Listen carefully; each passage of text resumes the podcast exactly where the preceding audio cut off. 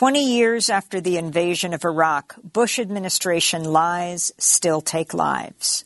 Veinte años después de la invasión estadounidense de Irak, las mentiras del gobierno de Bush aún se siguen cobrando vidas. Amy Goodman y Dennis Monihan. Anthony Blinken is the first U.S. Secretary of State to visit Niger. Anthony Blinken es el primer secretario de Estado de Estados Unidos en visitar Níger, un país africano que pocos estadounidenses sabrían localizar en el mapa. La última medición del Índice de Desarrollo Humano, un indicador creado por el Programa de las Naciones Unidas para el Desarrollo que mide el nivel de desarrollo de cada país, sitúa a Níger en el puesto 189 de un total de 191 países. La esperanza de vida en ese país africano es de 60 años y el nivel educativo medio de sus 25 millones de habitantes es de apenas dos años de escolaridad. Hace 20 años, Níger desempeñó involuntariamente un papel fundamental en lo que resultó ser una de las mayores debacles de la política exterior estadounidense de la era moderna. Sin Níger es probable que Estados Unidos no hubiera podido iniciar la ilegal y desastrosa guerra que emprendió contra Irak. El 28 de enero de 2003, el entonces presidente de Estados Unidos, George W. Bush, se refirió a las minas de uranio de Níger, que en su mayoría son de propiedad extranjera, en una parte de su discurso sobre el Estado de la Unión.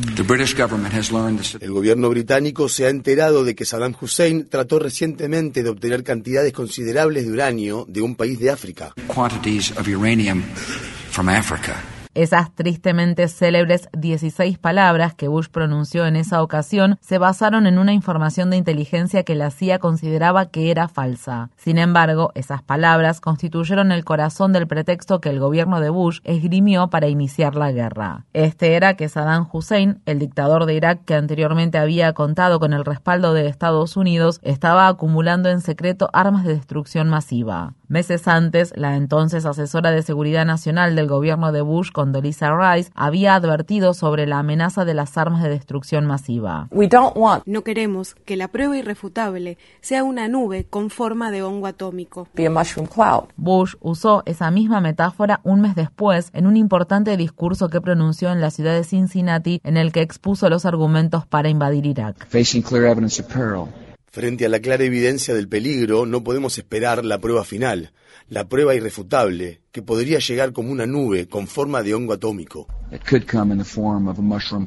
El momento culmine de ese relato se produjo el 5 de febrero de 2003, cuando el secretario de Estado de Bush, el general Colin Powell, alertó al Consejo de Seguridad de la ONU sobre ese riesgo en una presentación plagada de información falsa de inteligencia sobre el presunto programa de armas de destrucción masiva de Irak que, según dijo, incluía armas nucleares, químicas y biológicas. Más tarde, el mismo Powell admitiría que ese discurso constituyó una mancha en su carrera. Las mentiras y tergiversaciones del gobierno de Bush fueron amplificadas por los grandes medios de comunicación, sobre todo por el periódico The New York Times. En la primera plana del periódico se publicaban una y otra vez artículos escritos por la periodista Judith Miller, a menudo en colaboración con el también periodista Michael R. Gordon, en los que se exageraba la afirmación acerca de que Saddam Hussein estaba intentando fabricar armas nucleares. En un artículo de 3.400 palabras en el que se alertaba sobre la urgente amenaza de las armas de destrucción masiva, publicado el 8 de septiembre de 2002, Miller y Gordon citan una treintena de veces a fuentes anónimas a las que señalan como funcionarios, fuentes de la inteligencia estadounidense y referentes de la línea dura del gobierno de Bush, así como también a varios desertores y disidentes iraquíes. Meses después de la invasión, el periódico The New York Times también publicó un artículo del difunto embajador Joe Wilson titulado Lo que no encontré en África. El artículo era un relato de primera mano sobre el viaje que Wilson realizó a Níger en febrero de 2002 con patrocinio de la CIA para evaluar la veracidad de las afirmaciones que el gobierno de Bush promovía sobre el uranio. Wilson informó a la CIA que no había encontrado ninguna prueba acerca de que Níger hubiera vendido uranio a Irak. El artículo constituyó una irrecusable denuncia contra el gobierno de Bush, ya que mostraba cómo éste había manipulado la información de inteligencia para impulsar una guerra ilegal. En represalia, Luis Scooter Levy, el jefe de gabinete del vicepresidente de ese entonces, Dick Cheney, filtró el nombre de la esposa de Joe Wilson, Valerie Plame, a miembros selectos de la prensa, entre ellos Judith Miller. Plame era una agente encubierta de la CIA y cuando un columnista de derecha reveló su identidad, su carrera como agente encubierta quedó prácticamente terminada. Judith Miller se negó a revelar su fuente a un gran jurado que investigaba la filtración y pasó 85 días en prisión por desacato al tribunal. Recuperó la libertad cuando finalmente aceptó cooperar. Mientras estas batallas legales se libraban en la ciudad de Washington, D.C., la verdadera guerra que se desarrollaba en Irak causaba la muerte de decenas de miles de civiles iraquíes y de miles de soldados estadounidenses y de la coalición militar encabezada por Estados Unidos. Millones de iraquíes se convirtieron en refugiados a los que luego se sumaron millones de sirios a medida que la conflagración provocada por la invasión estadounidense se extendía por la región. Aunque el verdadero costo de la guerra de Irak nunca se conocerá con certeza, un equipo de investigación de la Universidad de Brown lo cifra en cerca de 3 billones de dólares. El mismo equipo estima que cerca de 580 mil personas, tanto civiles como combatientes, han muerto en Irak y Siria desde 2003. En el informe titulado Costos de la guerra, los investigadores señalan, es posible que un número de personas cuatro veces mayor haya muerto debido a causas indirectas como el desplazamiento, la falta de acceso al agua potable y a la atención médica y por diversas enfermedades